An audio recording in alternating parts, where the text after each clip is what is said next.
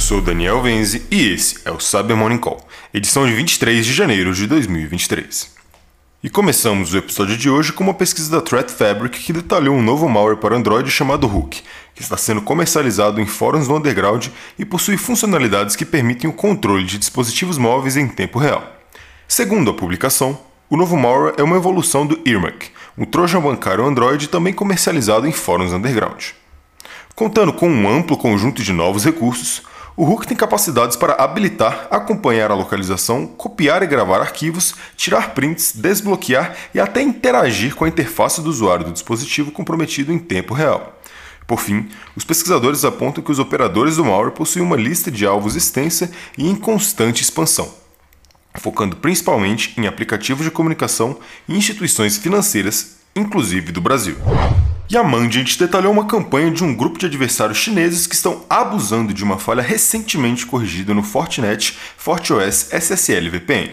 Segundo os pesquisadores, os ataques se iniciam a partir de dispositivos vulneráveis publicamente acessíveis que são abusados para a execução do backdoor Bold Move, que foi desenvolvido para ser executado em dispositivos de firewall Fortinet FortiGate.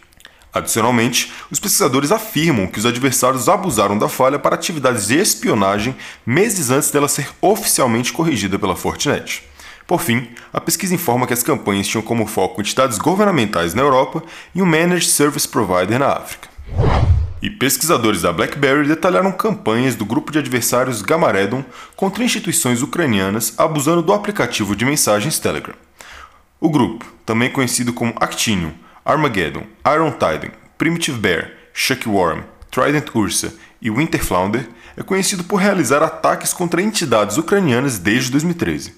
Segundo os pesquisadores, o grupo conta com uma infraestrutura de contas do Telegram que, juntamente com diversos scripts, possui funcionalidades para obter o perfil das suas vítimas, realizar a confirmação de sua posição geográfica e redirecionar a vítima para um servidor externo que contém o payload final do ataque.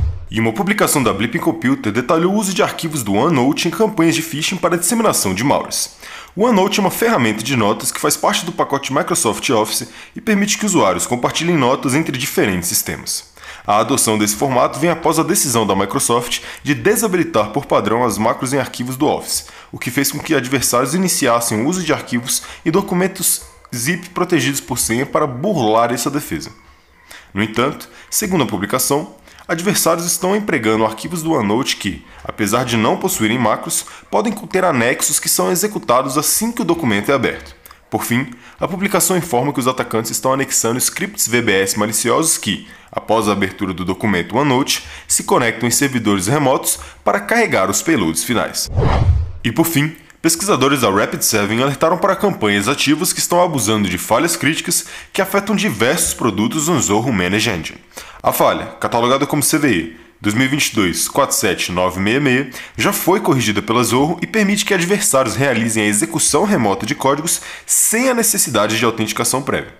Segundo os pesquisadores, os atacantes, após abusarem da falha, estão executando scripts PowerShell para desativar a proteção em tempo real do Microsoft Defender e adicionar diretórios que serão usados para armazenar malwares na lista de exclusão de proteção. Adicionalmente, a publicação informa que foram observados downloads de ferramentas para acesso remoto dos adversários no diretório em questão.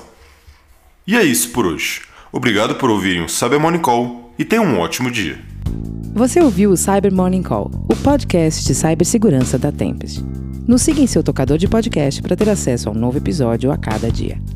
E para saber mais sobre a Tempest, nos siga no Instagram, Twitter e LinkedIn ou acesse www.tempest.com.br.